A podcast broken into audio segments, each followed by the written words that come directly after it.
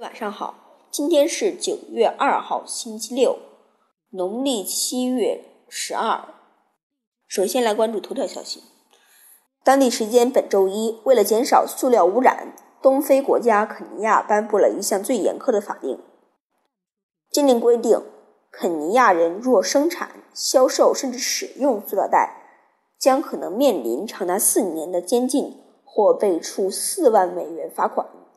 许多塑料袋、塑料垃圾流入海洋后，会令海鸟窒息、扼杀海龟，被海豚、鲸鱼食物肚中不能消化，直至它们被饿死。肯尼亚是主要塑料袋出口国，十年来，该国经过三次尝试，终于通过了该项法禁令。目前，肯尼亚的大型超级市场连锁店已经开始为客户提供布袋来做塑料袋的替代品。